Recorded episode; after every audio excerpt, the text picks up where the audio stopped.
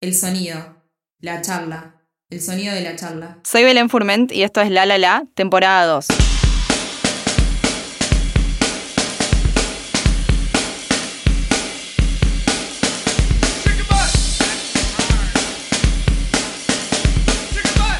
Bienvenidos al sexto episodio de esta temporada 2 de La La La. Hoy con una entrevista, con un encuentro bastante especial, porque es el primero de este podcast con un artista de la música tropical. Nos salimos finalmente del rock, música popular, rap y alrededores para acercar a alguien de, de otro palo. Y en este caso, Mariano Bermúdez un artista que a mí en particular me, gusta mucho, me gusta mucho lo que propone y es el lugar en que lo propone y por eso quise invitarlo para conversar un poco de su carrera y un poco de lo que quizás no todo el mundo conoce del otro lado, que son sus gustos musicales, sus eh, intereses rockeros o bastante más amplios que, que lo bailable en sí.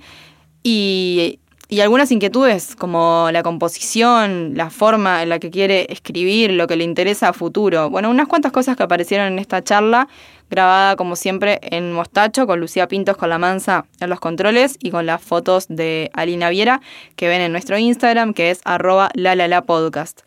Así que los voy a dejar con esta conversación. Recuerden que este podcast también se puede escuchar los sábados a las 13.30 por Estenia FM, la radio rochense y que además lo encuentran en todas las plataformas donde hay podcast en la vuelta. En el La La La de hoy, Mariano Bermúdez. Hoy que ya no estás, que ya no quiero verte más aquí. Hoy que ya solté. Bueno, Mariano Bermúdez, bienvenido a este La La La. ¿Cómo Muchas gracias. Bien, re contento, re contento. Conocía el proyecto y me puso re contento la invitación, así que muchas gracias por, por invitarme. Por favor, un placer para mí. Es como raro porque nosotros nos vimos una vez sola, yo te entrevisté una vez hace un montón de tiempo. Sin embargo, siento que como que te conozco de más, o sea, no sé, como que... como que la conexión. Sos una persona como bastante mm, accesible, me da la sensación, y creo que eso se te valora bastante. No sé si en el género, pero por fuera del género seguro. Bueno, me, me pasó que, este, que de aquella entrevista y de aquella conversación, a mí no me gusta mucho eh, Dar No me gusta, no. Nada que no tenga que ver con, lo único que sé hacer. Pues no soy ni gracioso, ni divertido, ni nada. Pero también es verdad que, la industria del entretenimiento a veces requiere que la gente esté para, para que parezca que uno está presente. Sin embargo, lo cuento yo, la anécdota, cuando escribí Roto, que es mi última canción, una de las primeras cosas que hice fue mandártelo para, para compartirlo. Así que este, también me pasó ahí, como que quedó una conexión que estuvo buena. Y esto de que no te guste tanto como no sé si es que no te gusta tanto dar notas, pero como decís, que no te gusta tanto hablar de, de, otra cosa que no sé lo que vos haces, también tiene un vínculo con que tengas una pareja como pública, porque supongo que el ser pareja de Cris Namus puede implicar que, o sea, las ah. parejas mediáticas tienen eso, ¿no? Son atractivos de ah, Ahí está, no me gusta ir a los lugares donde nos ponen una naranja entre medio de la frente de los dos y nos hacen bailar cuarteto, por ejemplo. Ese tipo de cosas no me, no me cuelgan tanto. Y, y bueno, sí, a veces surgen y como y nos preguntan cuándo se van a casar. Nosotros nos divertimos un poco, pero bueno, nada, en realidad me, gusta más conversar de, las canciones y, de, cómo ha sido el recorrido y todo eso. Así que bueno, este tipo de cosas sí me hacen re feliz. Y claro, Chris tiene como, este, como que es todo, ¿viste? Es el boxeo, es su vida, es todo. Y, y bueno, a veces la acompaño y hacemos cosas juntos porque también me divierte es ir con ella. Me divierte, aunque nos pregunten eso, che, ¿cuándo van a tener un hijo? Mucho más que por ahí ir a un programa que no se habla tanto de, las canciones y de todo Obvio. Che, ¿cuándo van a tener un hijo? No, mentira. y ahora se iba por ahí. Eh, contabas esto de, Roto. Roto es la última canción que, sí que lanzaste, que cuando me la mandaste me, decías esto de que, de que bueno, que la idea de, este disco es que las letras vayan un poco más por eso de romance que vos tenés con el, con el rock, decías ahí. Contame un poco del disco este que me imagino que, o sea, no sé si fue un plan que surgió en cuarentena, o, o sea, en la pandemia, o si te, la pandemia te lo desvirtúa un poco la idea. No, la pandemia me dejó solo con Calamaro. Entonces, un artista que por lo que dice y por escucharlo hablar me hizo alejarme de él. Eh, y me perdí un montón de cosas, ¿viste? Como eso, no sé. ¿Viste cuando en realidad te empezás como a acercar a un género y, viste que Calamaro es muy grande eh, a nivel musical, pero no pareciera estar en el círculo de Charlie, Spinetta y lo, y lo sí, sí, sí. yo, inclusive hay gente que como valora más a León o y ese tipo de cosas. Y bueno, como tal, me fui como alejando un poco y lo encontré y me pareció re bueno. Y todo eso junto con una banda nueva que se llama Conociendo a Rusia, que me gusta un montón. Este, solo tengo una duda ahí de que se parece tanto a todo, que por un lado me encanta eso y por otro me asusta, ¿viste? sí, sí, y, y, bueno, obviamente cuando te pasa que empezás a escuchar y empezás a agarrar la guitarra y por ahí fui encontrando eh, como ese lenguaje, ¿viste? Del barrio, de la calle. Eh, y bueno, nada, Roto sale de ahí y un par de canciones más que escribí en cuarentena son como de por ahí. Y medio que me lo, me lo permití. Lo que ocurrió fue lo mejor que me podía pasar y lo peor que me podía pasar. Es que explotó Roto y ya los amigos más cercanos, sí, che, pero no, saca otra parecida. Hmm. Y yo no quiero sacar otra parecida. Este, y bueno, nada, es eso, es como siempre el mercado ahí está como haciendo cortocircuito con, con lo que tengo ganas, pero como que todo va por ahí, por ese romance de, de qué sé yo, del, del fito de dos en la ciudad, ponerle, de contar esas historias de la calle, que a mí por lo menos me, encantan. Roto está buenísimo, o sea, es un hit eh, fue instantáneo, porque tiene un estribillo que es muy pegadizo, o sea, yo no, Obviamente me gusta la plena, no sé si escucho plena en mi casa, pero ese tema me quedó, ¿viste? Dando, dando vueltas. Y después yo me cuelgo mucho siempre a ver como los comentarios de YouTube. Y es súper interesante cómo la gente siempre te, te valora eh, la plena con letra. Claro, ¿no? salado. Hace, hace mucho tiempo que se empezó a generar eso. A veces es como medio violento porque la gente menciona a otros compañeros para resaltar esa parte. Por otro lado, yo, bueno, yo siempre siento que la falta de difusión histórica de nuestro género generó que sea un, género muy amigo del cover. de, como el cover como recurso. Eh, a mí me gusta mucho. Nosotros, yo creo que mm, nos sentimos muy fuertes nosotros en ese plan de versionar canciones de otro y por ahí de versionar inclusive canciones que no nos gustan tanto sus versiones originales, pero de tantos años ir agarrándole la vuelta, decir creo que este estribillo funciona, si a esto le pusiéramos esta línea de, trompeta y trombón puede funcionar re, bien, eh, y claro, quedas un poco como preso de, de, hacer o no. Me acuerdo que hace poco hicimos un enganchado, me pareció que Tusa era un gol el día que salió, no después que, fue como demasiado, y la hicimos y me acuerdo que había una indignación, ¿viste? Y digo, bueno, no dramaticemos, es, es, solo un, es solo una versión. Obvio. Y, bueno, este, me, da como mucha fuerza, mucha presión también. Este, y el, hecho de decir, bueno, pero, ¿y si en algún momento las canciones les dejan de gustar? ¿Nos quedaré preso de esto, de tener que sí o sí tener que hacer canciones que sean nuestras?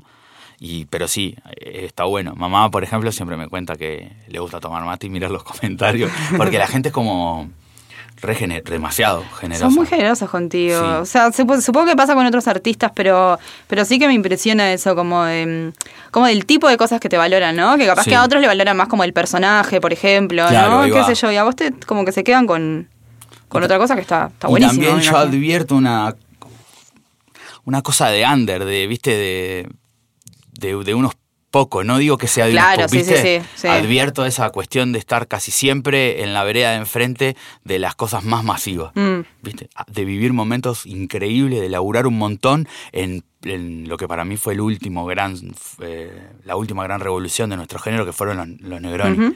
este, en la vereda de enfrente en todos los aspectos, y sin embargo que todo funcionaba bien mientras había un huracán en la vereda de enfrente. Sí, obvio. Es, esas cosas son increíbles. Y no me gustaría perderlas. No sé si tengo ganas de un día este, de que me, pasen ese tipo de cosas que son como muy, muy locas y duran un poco menos. Este, pero bueno, ojalá que eso, ojalá que dure mucho esto. Igual decías esto de, que no te gustaría, este, o que te preocupa como quedar preso, ¿no? De, de estas cosas. El género, la música tropical, es muy de aprisionarte. O sea, es muy difícil salir de la cárcel cuando haces música tropical, ¿no? Entre comillas, porque eh, es eso, estás siempre atrapado a las tendencias, a los covers, que no puedes dejar de hacerlos. Claro. Pero a, tratar de aportar algo diferente y es como una. Y, a trabajar, y a trabajar, y a trabajar, sin parar. No, y además que yo no tengo la facilidad de, de de encontrar, un, yo qué sé, no sé, por nombrarte un Cerati, que hizo un esfuerzo para escapársele a los estribillos. Me parece que a veces me pasa con Emiliano, y no te va a gustar, que creo que se tiene que tomar un tiempo más para que la canción no sea gol, porque él ya él como que lo tira y lo logra, lo hace. Este, y yo no tengo esa facilidad. Por eso, como este es, este es el campeonato, bueno, no sé si la palabra campeonato es feo, pero la música tropical es como un campeonato de canciones. Y el que tiene las canciones más lindas trabaja más y se mantiene más. Es de canciones. Chau. Y de decisiones. En el macro. Eh, Lea Benzazón me dijo un par de cosas la primera vez que la vi, un amigo me la presentó y, me preguntó, creo que yo ya te conté esto, creo que me dijo, estábamos con uno cada uno con la guitarra en una reunión y ella me dijo, che, ¿y qué hora te, te levantás? Y claro, ella había manejado giras de fito, qué sé yo, y yo me hice el crab, ¿viste? Le dije la verdad.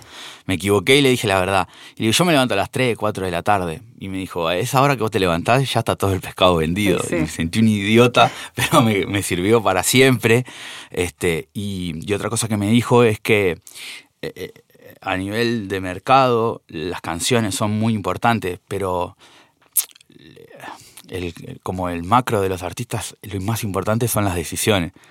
El que toma las mejores decisiones generalmente es el que al final eh, del camino se lo termina como, como poniendo en otro lugar. Y me habló de Drexler, una persona que parecía siempre tomarse el tren justo en el momento justo.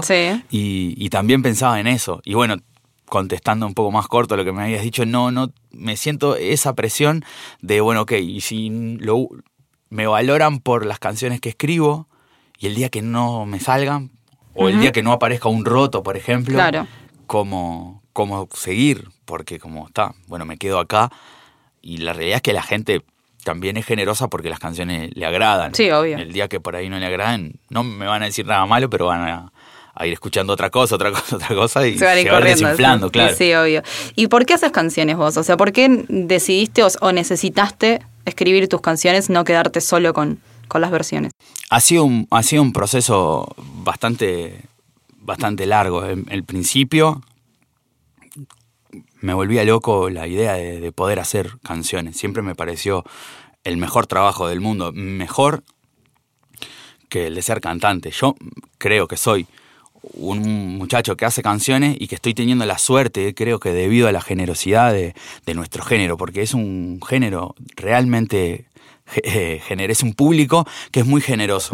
Pero viste que está el chiste de qué país generoso. El, género de la música tropical lo es, por lo que yo siempre digo de que somos hijos de obrero, eh, cantándole a obrero. Entonces no hay un filtro tan grande como, como el, viste, el público que por ahí escucha eh, toda la música, las armonías, esto, qué sé yo, y ahí en ese filtro no todos pasan. Bueno, la música tropical es como, ok, queremos bailar, es música para los pies, música para la cadera. Te mueve, no te mueve. Exacto. Y, en eso permite que un tipo como yo, que soy un cantor regular, este, alguien que, hace bien su trabajo, pero no soy espectacular. Eh, Gerardo Nieto lo es. Es popular, es carismático, pero además es uno de los mejores cantantes del género que quieras. Él es bueno. Y hay otros tantos de nuestro género que lo son. Entonces, claro, estoy puedo encarnar el sueño de, ser solista, de tener una banda, de que funcione todo bien, eh, de que la gente me hace re feliz y puedo laburar de eso, desarrollar una carrera, cuando en realidad yo siento que lo que soy esencialmente, lo que más me gusta es hacer canciones. Empecé a escribir para otros, escribí para Damián Lescano al principio, que estaba como revaliente con hacer solo canciones inéditas. Y después tomé la decisión de escribir para nosotros pero es un proceso porque eh, no es lo mismo que Roto. Yo escribí una canción que se llama Hasta el suelo y a mí no me gusta nada de la canción. es como, ok, ¿cómo hago para hacer una canción que funcione? Entonces se me ocurrió eh, hacer escribir un reggaetón yo para un artista inexistente de Puerto Rico y a ese artista yo se la robo y la hago en plena para no hacer más cover, ¿viste? Claro. Dije, sí, tengo que hacer una canción que esté buena en re, como que yo sienta que es un buen reggaetón, que yo se la daría a Luis Fonsi. Como Qué buen ejercicio. Hola Luis, ahí va. Hola Luis, soy Mariano. Te quiero mostrar, yo soy un compositor uruguayo, escribí esta canción si estoy tan seguro de que se la puedo llegar a mostrar, listo, la tengo que tratar después de versionar. Todo un una cabeza para internar, ¿viste? Pero, me, funcionó re bien. Pero tiene sentido la lógica esta que venimos hablando de que es agarrar un reggaetón de, o un trapo, no sé qué de y llevarlo a la plena. bueno, es, un, desdoblamiento que está bueno. Perfecto. Y bueno, nada, y eso fue como la como la sintonía del primer del disco en el camino, que fue como el primer disco inédito que pudimos hacer. Roto es distinto. Roto es una canción que yo quería hacer. Roto es una canción que lo mismo, lo mismo, se la, se la hubiera mandado a Mateo Sujatovic para, para que la conociera ¿entendés? Claro, lo mismo. Este, obviamente no lo hubiera hecho porque me hubiera dicho, me parece que me estás escuchando de fila a mí, para eso lo hago yo. Este, y bueno, nada, me animé con, con eso y me, es distinto. Cuando algo funciona y realmente te conmovió hacerlo, cuando encontraste por fin la manera de poner las palabras que a mí, a mí me, me conmueve la Jaime, pues me vuelve loco Jaime. O sea, a las personas que logran cantarle al barrio, cantarle a las cosas, este, también me pasó que me transformé en un momento, seguramente por culpa de mi madre, que escuchaba mucho el Puma y Montaner, en una máquina de escribir canciones con las palabras hay un amigo que dice, bueno, hagamos una canción sin la palabra luna, sin la palabra noche, ventana. Eh, aparte hay un montón de palabras que no son tan obvias, que están de más de las canciones de amor, y que no diga amor. Este, y claro, y decir, ¿cómo hago una canción de amor si no digo, eh, tipo, lloro, Bueno, y, y, Roto es diferente. Y algunas otras que hice, este, para, para eso, para este nuevo proyecto, van como por ahí, y ahora estoy como re feliz. Por eso en realidad ahora es como el momento en el que más feliz estoy de, ser cantautor. Eso. Está buenísimo. lo, estarás gozando de alguna manera. en un contexto raro de esto de, ¿no? de estar. Bueno. Sí, porque aparte la puede cantar yo. Claro. Eh, que muchas veces vos decís, ok, pero ¿qué onda con las canciones de. Llega, ella llega a la discoteca y baila y va hasta el piso y. Uff, lo que sé, yo no sé bailar, por ejemplo. Bailo muy mal. Entonces, está buenísimo, pero que me siento poco, poco creíble. Claro. Está cantando de tipo, como si yo fuera Elvis, ¿viste? y no, no sé ni bailar, yo no sé bailar. Lo hago obviamente para que le guste la, a la gente. Esta no es referencial, yo no, soy yo ese, pero, pero sí soy yo como... Vos no vas a refugiarte en el alcohol cuando te rompen el corazón. No, no, claro, ahí está, ahí está. Claro. ¿Cuál, ¿Cuál fue la primera canción o las primeras canciones que, que hiciste que dijiste, esto está bien, está bueno, me gusta, vos para vos? ¿Y cuál sentís que fue la primera que se, que, que se ganó como el total respaldo del, del público? La primera, la primera canción que hice... Eh, como así de, modo profesional, fue una canción de la, de la, Yo estaba en una banda llamada La Revancha, era una banda muy, muy popular en ese momento. De hecho, eh, esta canción está dentro de un disco que se presentó en el velódromo. Por supuesto que tiene un asterisco, eso dieron con un alimento no perecedero. No importa. Bueno, no, porque se llenó. En la parte, en, el relato de la historia, eso es lo que se va perdiendo. Exacto, exacto. Pero yo soy como el mago, el mago ese malo que cuenta los trucos. Los trucos. Este, malo no, como un mago alcohólico, viste, de 60 años que está quemado, pero no es de quemado, es porque me gusta. Obvio. Este, y, pero nada, se llenó, así que popularmente era buenísimo. La canción se llama Tus Ojitos. Yo la canción la escribí para Denis Elías. Denis Elías en ese momento había encontrado un formato de hacer baladas eh, en plena a una velocidad media rápida eh, que estaban funcionando un montón. Y por supuesto, él fue un faro para muchos de nosotros fue el primero que se animó sin trayectoria, este, como la que había que tener en, en sí, eh, solamente una, un monstruo sagrado, Gerardo, todos ellos podían ser solistas porque además tenían dos shows diferentes de 30 minutos llenos de canciones que, que funcionaron. Y a Denis se le ocurrió como la locura y la idea brillante de decir, pero bueno, que yo voy a competir con las, mis canciones nuevas de ahora en adelante claro, funcionó, estaba re, re de moda ese estilo y la escribí para él. Pero recuerdo que en una charla con él, que es muy amigo mío, me dijo, esta canción me gusta un montón. Yo tengo planificado, yo ya sabía más o menos, y él tenía como 6, 7 canciones que después fueron gol este, y las tenía como planificadas. Y entonces ocurre como casi siempre, de forma accidental, se cerraba el disco de la revancha y una canción decidieron que no, no la querían poner. Y bueno, los dueños dijeron, Mariano, canta la que quiera, hace un cover. Y fui a la casa del arreglador y tenía una, canción de Gilberto Santa Rosa para hacer un cover. Y le pregunté si le podía mostrar una canción la hicimos y, fue. Y funcionó un montón. Pero para el otro disco, sí, escribí una que me gustaba más que se llama Vuelve Amor. Es que está, buen, eh, está buenísima, quedó buena. Eh, hay canciones que son en plena y otras que no. Esa no era. Chao. Pero la canción estaba buena. Y esa fue como la primera. Lo que generó ese, ese par de canciones fue que los artistas jóvenes eh, vieron ahí como una cosa que estaba buena. Fue como que pegó adentro. Claro. Le gustó a los, a los artistas, a los pibes de mi generación que estaban empezando, Damián Lescano, yo, otro, Denis, todo eso, que había uno que estaba haciendo algo que estaba re bueno, que era cantaba las canciones que él se escribía, que no era normal, parece joda, ¿viste? No, no, pero no era, obviamente. no lo era. Y, y cuando Damián hace su banda solista, toma la decisión de que el primer tema sea inédito y que fuera mío. Y esa canción que se llama Si la llegan a ver es la canción que a mí me, hasta el día de hoy, eh, algo que me hace flashear, además cómo las canciones llegan a diferentes personas en diferentes momentos y la canción me sigue devolviendo cosas increíbles.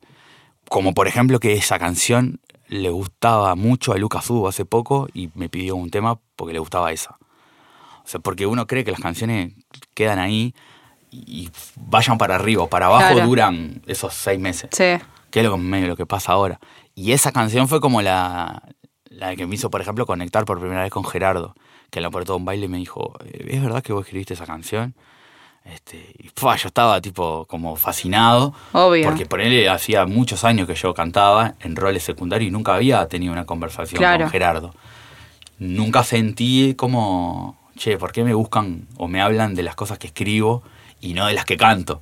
Porque tenés como también el, la parte del ego de, sí, obvio. de que está bueno. Pues, bueno, ese reconocimiento vino después, años más tarde.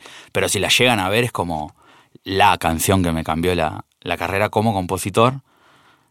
Aunque en el corto plazo, a nivel reproducciones, a nivel reconocimiento y proyecciones y, y, cosas, creo que Roto es como, como mucho. Como mucho. De hecho, hay, hay artistas argentinos que me dijeron si la podían grabar y salado. Está buenísimo. y tiene, nada, ¿qué tiene? Unos meses, tres meses, claro. claro. Es pila. en, un momento además de que eso, que la gente no está pudiendo bailar, o sea, cuando finalmente llegue a las, a las pistas, bueno, habrá otro recorrido. Tenía mucho, mucho miedo de, de, tirarla en vano. Claro. Pero en realidad lo que ocurrió que fue una bendición porque es la canción más fuerte de los shows acústicos. Claro. Como decir, ¿viste esa canción que la haces y la tenés que hacer tres veces eh, por show? Y yo a veces bromeo en, los shows, porque ¿qué canción quieren escuchar? Todos dicen roto. Y no les importa absolutamente más nada de mí que eso. No, me dicen, no como tipo, no, cantar roto. Y está buenísimo porque en este año, aparte que se licuó la industria de la música, tener una canción para defenderme y para poder laburar es, es una bendición, de verdad. Contame un poco de, de la experiencia de los shows acústicos. Obviamente, bueno, por, la pandemia no hay boliches y por ende no hay industria de la música tropical. O sea, es debe ser como el sector más afectado a corto y a largo plazo, porque la vuelta de los boliches no sé cuándo va a ser. A mí me ha... bueno, fue un golpe importante, 13 de marzo, había creo que cinco shows, un fin de semana de mucho trabajo, pero por supuesto la noticia mundial de esas cosas que te dice yo, me acuerdo dónde estaba cuando pasó tal cosa, todos nos vamos a acordar Obvio. qué pasó el día de ese viernes cuando salió a esa conferencia de prensa en el que, por lo menos nuestro país, además del mundo, nuestro país cambiaba casi que, no sé si para siempre, pero parcialmente estaba cambiando como nunca. Eh, y fue tan grande la noticia que de verdad no me sentí afectado por los shows que perdíamos sí, fin de semana. Inclusive Cris me decía, ¿qué te parece si si por ahí lo tomás como más tranquilo, porque esto en un mes, dos meses va a estar, bueno, ok. Pero claro, fue pasando el tiempo y eh, sentía como que estaba como derrumbando todo y no había este, ninguna salida. Entonces, eh, también teníamos claro que en algún momento iba a pasar, que se iba a poder volver. de otra manera y capaz que con una guitarra alguien cantando canciones. Pero bueno, eso es algo de lo que yo me siento muy lejano, porque claro, no, no es ni mi género, ni mi estilo, ni me, siento favorecido por eso. Y tampoco es el público al que le cantás, porque... Y, claramente yo entendía que el, al público al que yo le cantaba no le iba a interesar, aunque a mí sí, a la gente no le iba a interesar. Entonces, eh, fueron unos meses muy, muy raros, muy locos, de, de, no saber mucho qué iba, qué iba a pasar. Sí, me acuerdo de, de, creer lo mismo que creo ahora, que hasta que no haya una vacuna, baile no va a haber. Pero bueno, por lo menos hay posibilidad de, de tocar. Y entonces allí cuando se suelta el protocolo, la primera semana de junio, se suelta el protocolo de poder tocar con dos músicos, tres arriba en escenario y, y tal, rápidamente unos muchachos transformaron bailes en pub y los pubs se hicieron más pub todavía y claro, me acuerdo que en los primeros tres semanas hicimos como nueve toques de, este formato acústico que lo armamos medio en un ensayo. Entonces tomamos la decisión de meterle lo que nos gustaba para intentar estar felices nosotros y que por ahí algunos estribillos fueran en plena que además me parece que iba a generar un impacto que estaba bueno porque eh, la gente iba a decir, bueno, ok, tengo ganas de ver música en vivo, ponele que mm, tengo ganas de ir a escuchar a Mariano, y bueno, ya va a arrancar haciendo candombe, no sé, fumaré las canciones que me gustan en, en otro género. Y en el medio buscamos la forma de poder tocar plena con los instrumentos que teníamos.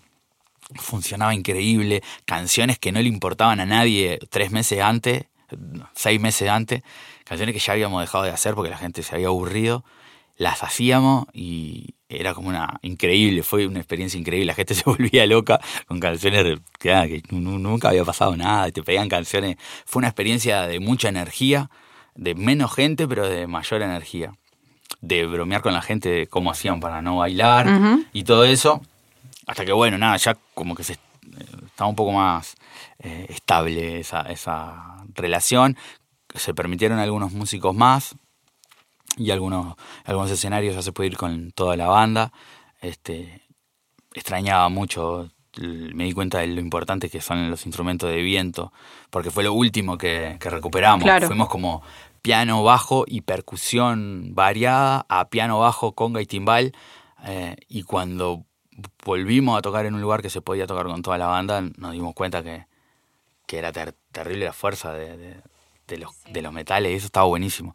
Así que estamos como de a poco, pero fue un proceso medio.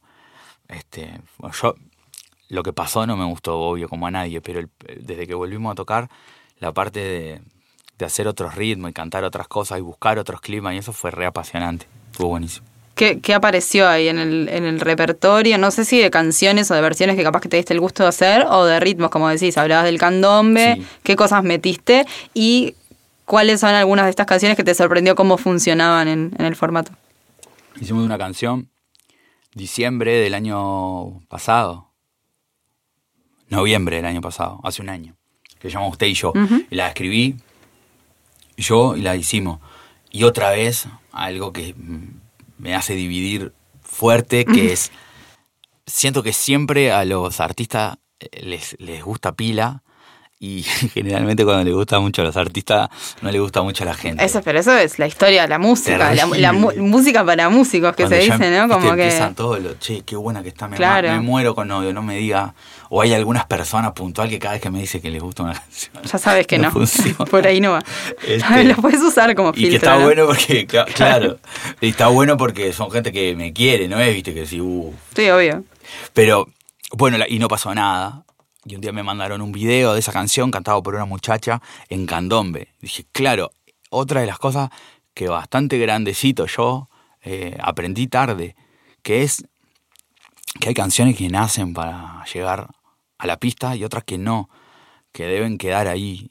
Pero claro, no tenés el filtro, la escribís, la pasaste a plena y, y, no tenés... Y me di cuenta que esa canción era un candombe, no la estábamos haciendo ya en vivo y abríamos el show con esa canción en candombe y fue tipo como, ah, pero refuncionó. Lo que no funcionaba era, no tenía química la canción para, la, para la pista. Claro.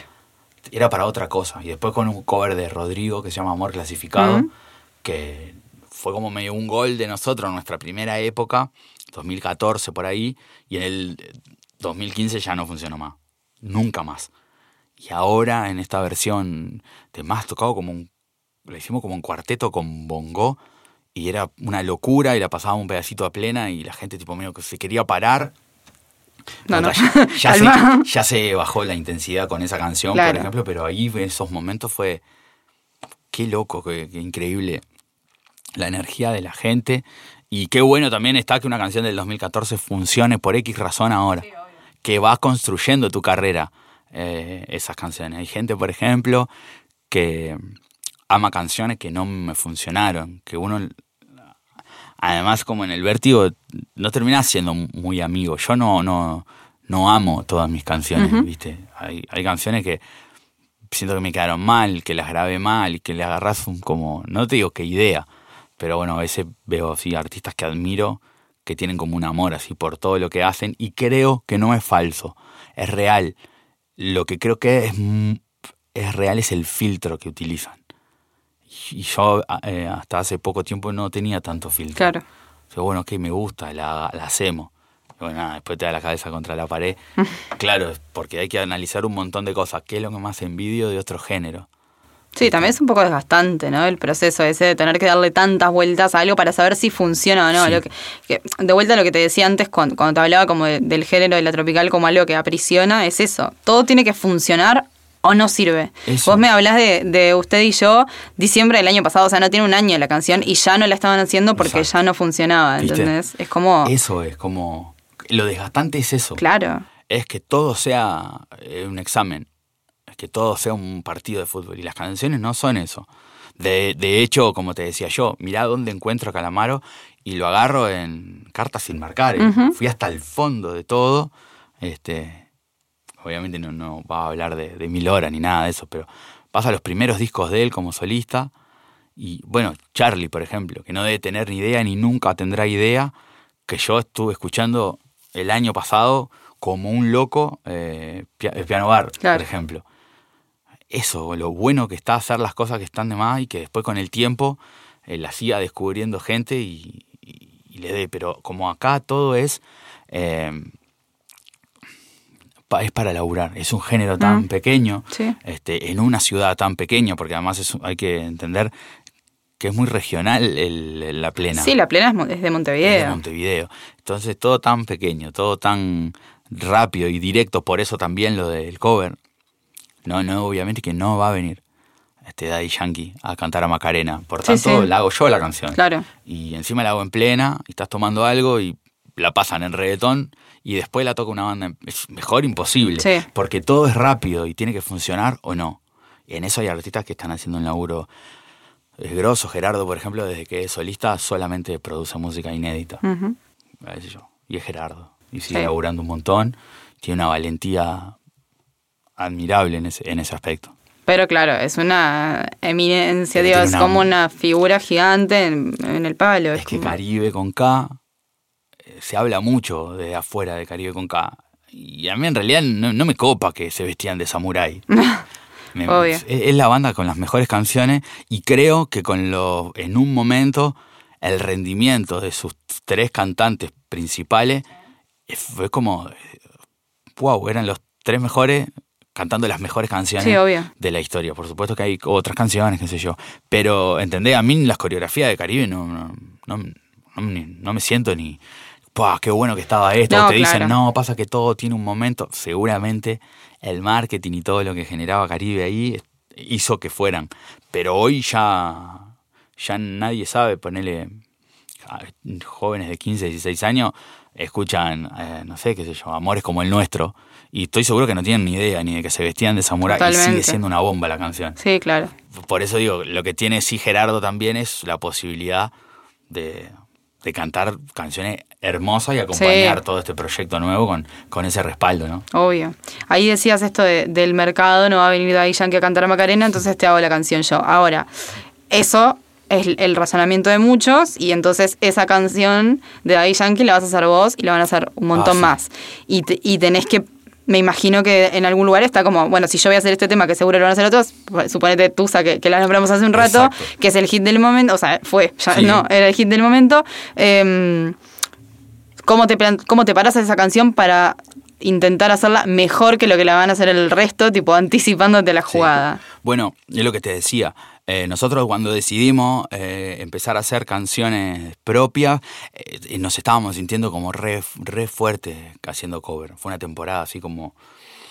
Bueno, nosotros medio que la pegamos 2013-2014 haciendo paisaje de Francos de Gilda y canciones por ahí de, de, perdón, de Rodrigo, qué sé yo. Agarramos como esa cumbia argentina y después me acuerdo que hicimos derroche de Ana Belén. De Ana Belén. Entonces era como. Claro, era como tirarle a, a unas canciones re, a unos pibes que por ahí no la junaban por los originales. Era como una buena estrategia, funcionó bien, pero se pinchó. Por, sobre todas las cosas, porque apareció este ciclón del que te hablaba hace un momento, que además de que era lo nuevo, estaba tremendo, sigue estando tremendo. Vas para atrás, escuchás esa banda y estaba muy bueno todo lo que... y cambiaron todo de un día para el otro. En ese momento, los que, los que estaban en la, en la conversación de los primeros lugares, como yo, haciendo sin documento y derroche. Tipo, quedás mirando claro. para el otro lado total. Y claro, es muy complejo. Si bien yo siempre trato de, de, no tener presente nada que tenga que ver con el ego ni con nada para producirme, que es re difícil, ¿no? Este, al, contrario, me di cuenta que era lo mejor eh, no estar nunca enganchado con eso. Como tipo, pará, porque si yo me pongo a discutir conmigo mismo de quién creo que soy yo y de que lo que estoy haciendo está mucho mejor que lo que está sonando, estoy perdiendo tiempo, soy un salame, porque lo que está sonando es lo que funciona. La gente que hoy eh, dice qué bueno que está roto es la misma eh, que mañana puede ir hacia otro lugar y entonces yo tengo que tener claro que, cuando está todo bien, la gente está bien y cuando no, la gente está equivocada. Bueno, y eso me ocurrió, pero me costó porque fue como el primer golpe fuerte. Y me acuerdo que le digo, no entiendo, estábamos comiendo con, eh, con Chris y le decía, no entiendo porque bajó pila al laburo, las canciones están buenas. yo creo que las canciones son una porquería las que estás haciendo Muy bien. Re bien. Para mí no me gustan, vos. Para mí están mal.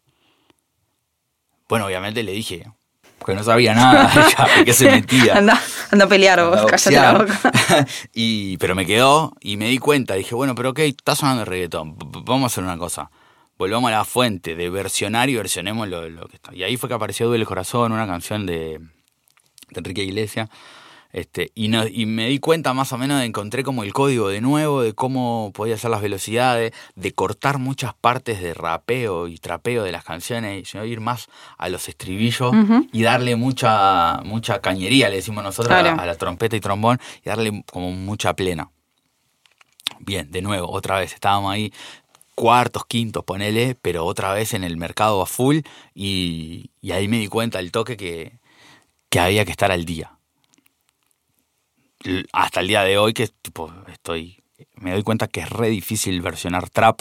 No sé si lo están pudiendo hacer, pero me parece que es imposible hoy. Porque a mí mucha la onda del trap me, encanta, pero el reggaetón no, nunca me terminó. Me gustaba J Balvin, ponele, y alguna canción suelta. Yo escuchaba de Hawái y decía, ¿a quién se le ocurrió? Porque es alguien que hizo la canción para que fuera un fenómeno. La canción, ¿entendés? La odio, es demasiado adictiva. No puedo más con esa canción. No, no, es imposible. ¿Viste? Y bueno, eh, pero no es como que me fanatizó. Me pasa ahora sí con, con el trap, que no le puedo encontrar la vuelta. Si quisiera versionar, pero tiene una data no sé si escuchaste Neo Pistea, por ejemplo. Ese niño está totalmente loco. y, es mucha info, es mucha data. ¿viste? Sí, sí, sí algo, algo hay ahí, algo tiene que salir. Este, y, y bueno, nada, este, me ocurrió que, que, a partir de ahí me empecé a tratar de estar al día con lo que estaba sonando y todo eso, ¿no? pero me sentía fuerte, yo y el colectivo, todos los chiquilines que están en la banda me decían, ta, y acá lo que podemos hacer es esto. Y como que estábamos eh, entendiendo ahí cómo hacerlo, y laburamos un montón, todo el interior, todo. También un poco la cola de Negroni generó eso de que rompieron todo y se abrió todo el interior y no podían tocar los Negroni todos los fines de semana. Entonces ahí se, nos fuimos metiendo ahí, laburando un montón. Y bueno, y ahí fue que empezamos a hacer los, los temas. Lo que me pasó es que me quedé con eso, con esa sensación de que somos buenos como grupo armando canciones de tipo de reggaetón y eso, y sabía que, que cuando lo hiciéramos íbamos a tener resultados. Y lo que me pasó fue que me di cuenta rápido de lo del de Tusa, y cuando me senté a ver cómo podía quedar, eh, eh, las trompetas que se me ocurrieron me parecía que estaban buenísimas. Que era como, va a funcionar porque es esto, pero además van a bailar salado con, con toda la parte instrumental. Y tal, si funcionó. Y además, ¿qué hicimos? Hay una canción de Maluma que llama, porque la trampa ahí fue no hacerla sola. Claro. ¿Viste? Ahí está el mago, el mago mascarado. este, no hacerla sola, me daba como calor. Si la haces tú sabes como, ah, dale. Obvio. Y siempre tratando de escapármele a lo obvio, la hice con, A, con PM de Maluma, que me parecía un estribillazo, y con una de Bad Bunny que se llama, eh, bueno, que bailamos bien borracho, que cantamos, eso, imagínate que no sé el nombre de la canción y no me hago el nada. Obvio. Es tipo, robé ese estribillo de, le doy mucha bola al, al baile, termina la orquesta y siempre ponen algo. Y el, DJ históricamente siempre pone algo que esté muy salado. Es que la tenés que romper. O sea, cuando para reenganchar después de la banda tenés que estar muy arriba. Se volvían locos con esa canción. En, tipo, eh, dije, qué bueno está ese estribillo. Y ahí me mandé y de hecho no, no sé, no sé, no supe y nunca voy a saber qué dice, porque solo grabé el que cantamos, nada más que eso. Y la parte más eh, grosa de la canción es, pensaba que te había olvidado, pero pusieron la canción con eso se, se, volvían locos. Y armé ese enganchado, que en realidad el mensaje subliminal era que estaba tú allá adentro. Y haciéndome el este paquetito. haciéndome el pro, les, mandé lo que quería. Claro. Y bueno, estaba nada, estuvo buenísimo. Pero también me ocurre que, que sacas una canción, por ejemplo, Damián, Damián Lescano hizo Hawái ahora. Y no sé cuántas bandas la hicieron, pero que la haga un Damián Lescano, mete un freno no es lo mismo, ¿viste? Claro. Hay algunas bandas que están como, como que ya son, bueno, no, para no la hagamos porque la hizo Denny. Esas cosas. Se respeta ese código, ¿sí? es ahí como se le teme, Se le teme a, mm. los brazos gordos. Claro. Entonces, estaba, eh, también pasa un poco eso con los que tienen más trayectoria, porque yo me ha pasado de no grabar, pero de versionar alguna canción. Tú me partiste el corazón de Maluma. La peor de todas las versiones es la mía, es la nuestra había tres, cuatro bandas que la hicieron y la hicieron mucho mejor que yo. Y eso también me puso alerta de que no, estaba, no estábamos tan poderosos versionando. También ahí, bueno, fue como toda la época de la noche y todas esas canciones de, de, nosotros y bueno, nos alejamos por un tiempo de los covers. Pero claro. También le presto atención a todo eso. Me, me sorprende escucharte eh, hasta ahora hablar de, tus canciones, de tu repertorio, no sé qué, y que no, que no haya aparecido, por ejemplo, La Noche, que es como, ¿no? O sea, es como uno de los puntos altísimos de tu recorrido. Esa canción, eh, yo grabo un tema de mío, que se llama Un Loco. Era como la tercera canción, post, este, hasta el suelo, que fue como, lo dijimos, estamos haciendo muchas fiestas con esto, estamos laburando mucho. La segunda no estuvo tan buena, eh, no funcionó mucho, y un loco no funcionó nada. Pero saco esa canción eh, y Nobleza Obliga, el, el, guitarrista de la banda, Emi Pineda, me dice, Marian, ¿cómo estamos de canciones? Y yo recién había sacado por supuesto lo, tomé a mal. Le digo, ¿cómo, ¿cómo, estamos? Acabamos de sacar un tema. ¿Viste? Cuando si, si alguien de adentro a los seis días saca una canción. Me pregunta cómo estamos de canciones, es porque a él no le gusta y porque además él se está dando cuenta que no va. Me dice, eh, yo soy medio entreverado, ¿viste? Que es lo, loco, es un loco hermoso que se baja las... Eh, se baja las sesiones de, Michael Jackson, viste que está todo pista por pista. Y no sé, tiene la de los abuelos de nada, está muy loco y se me va, viste, se me va. A veces le, me, me le otra vuelta, yo empecé a estudiar guitarra, no sé qué, y mi profe me metió ahí en, Mateo Word. Me volví loco y se lo mostré y me arrepiento porque él se, ah, va, perdiste. no vuelve. Claro.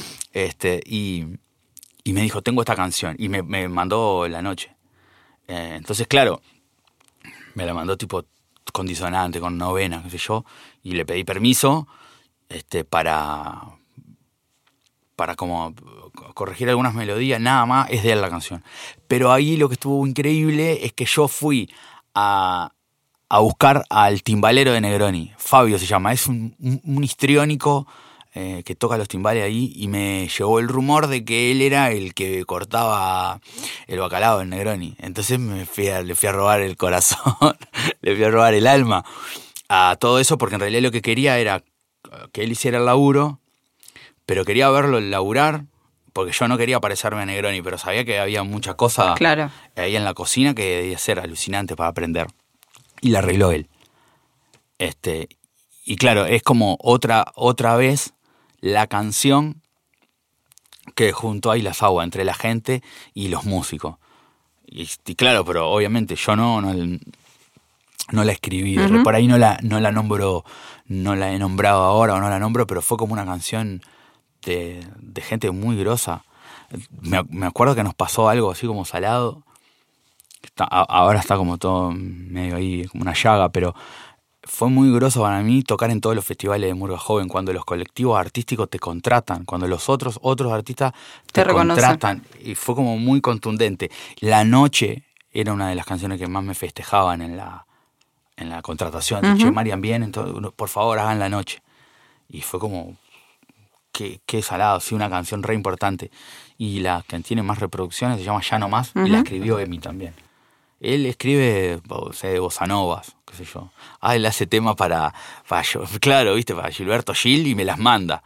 Y a veces logro, eh, logro que ahí sacarles y eso no. Otras veces me, he equivocado ahí, pero, pero es un, un artista, tener un artista así adentro está salado, sí, está buenísimo. Vos siempre hablas de, del nosotros, o sea, siempre hablas del, colectivo.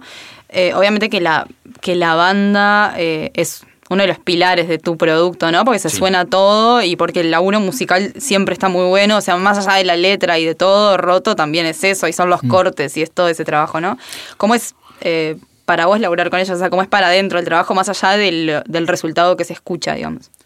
Bueno, eh, es, es como medio el anti-marketing, pero yo no soy un, uno de esos artistas que entra a los lugares y cambia el, y cambia el clima, o una de esas personas que entra a una reunión y cambia el, ambiente. Eso se llama carisma. Hay gente que tiene de forma volcánica y a veces tienen resultados artísticos que no deberían, pero, pero tienen un carisma que, bueno, no, está ahí y está bueno y es parte de esto. Yo no soy ninguna de esas cosas, ¿no? Entonces sabemos que somos una orquesta de hacer bailar, o en su defecto, de hacer escuchar, de, hacer, de, escuchar, si está sentado como ahora o como antes las pizzerías siempre existieron. El término pizzería, bueno, los, los restos que llevaban música. Eh, entonces siempre yo me sentí respaldado por, por eso. Este, yo voy, me paro y canto.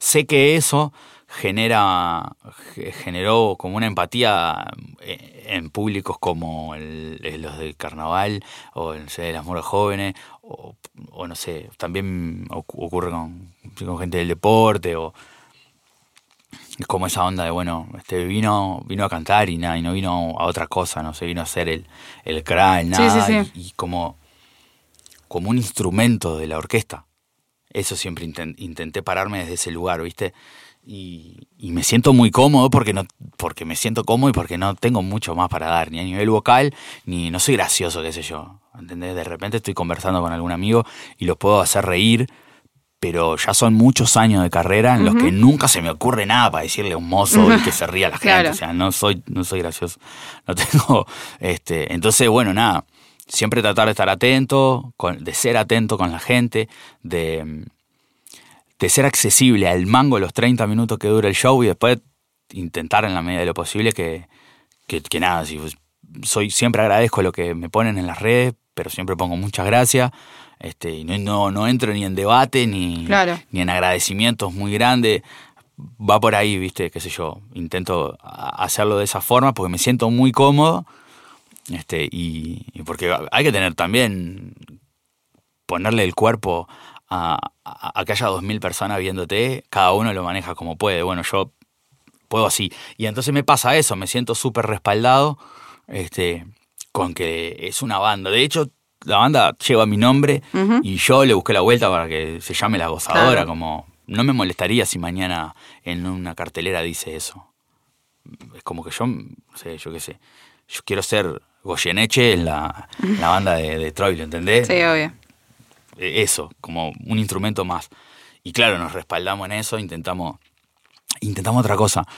Negroni trajo una cuestión de un virtuosismo en cuanto a la percusión, los cortes, las cosas.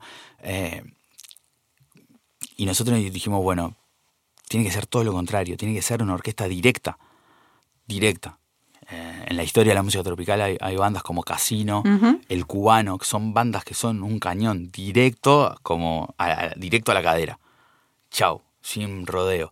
Y también como que nos aferramos a ese tipo de, de, cosas nuestras, decir, che, vamos por acá a fondo y que bailen. Y que vos decís, pero vos sabés que en un momento sospecho que va a venir un corte en esta canción. De, bueno, no queremos usar, pero nos, gusta eso. Obvio, sí. Sí, y funciona. Sí, claro, eso, ser directo. Decís eh, muchos años de carrera, vos llevas como 20 años cantando a plena un delirio. Un montón, porque empecé con 14 años y, y ha pasado como muy rápido. Ahora, por ejemplo, que se toca hasta las dos y media de la mañana, creo, me di cuenta de algunas cuestiones. Como por ejemplo, lo feliz que soy acostándome a la una y media, es la factura ahí, ¿viste? Como, fue. Claro, fue un montón. Un montón. Y claro, de repente los años que, que, los llevas mejor son los que vuelve con la cabeza apoyada contra la ventana del ómnibus, con 250 pesos en el bolsillo, no importa cuando leas este tweet. en cualquier época era poca plata. Eh, nada, eh, yo recuerdo ganar 100 pesos, ser muy feliz ganando 100 pesos por baile. Muchas gracias Mariano por haber estado en este La La La. Nos vamos a despedir con, con tu canción para El fin del mundo, que es Desarma y Sangra en la versión del disco Cantora de Mercedes Sosa. Muchas gracias.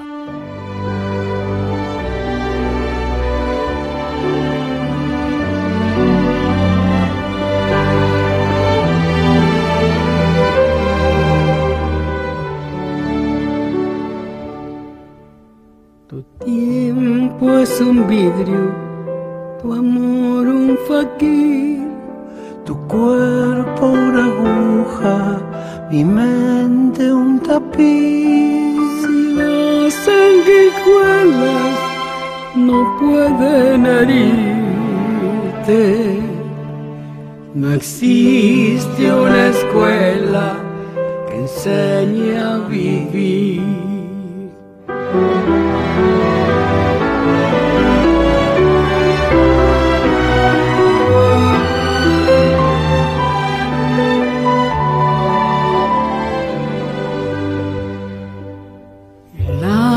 El vigía descubre al ladrón, le corta las manos, le quita la voz. La gente se esconde o apenas existe.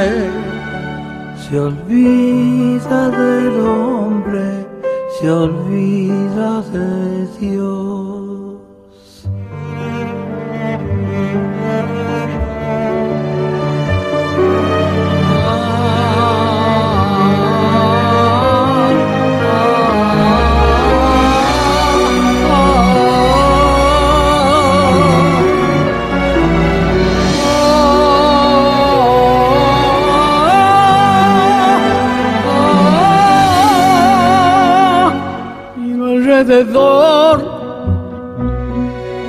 Heridas que vienen, sospechas que van y aquí estoy. Pensando en el alma que piensa y por pensar no es alma. Desarma y existe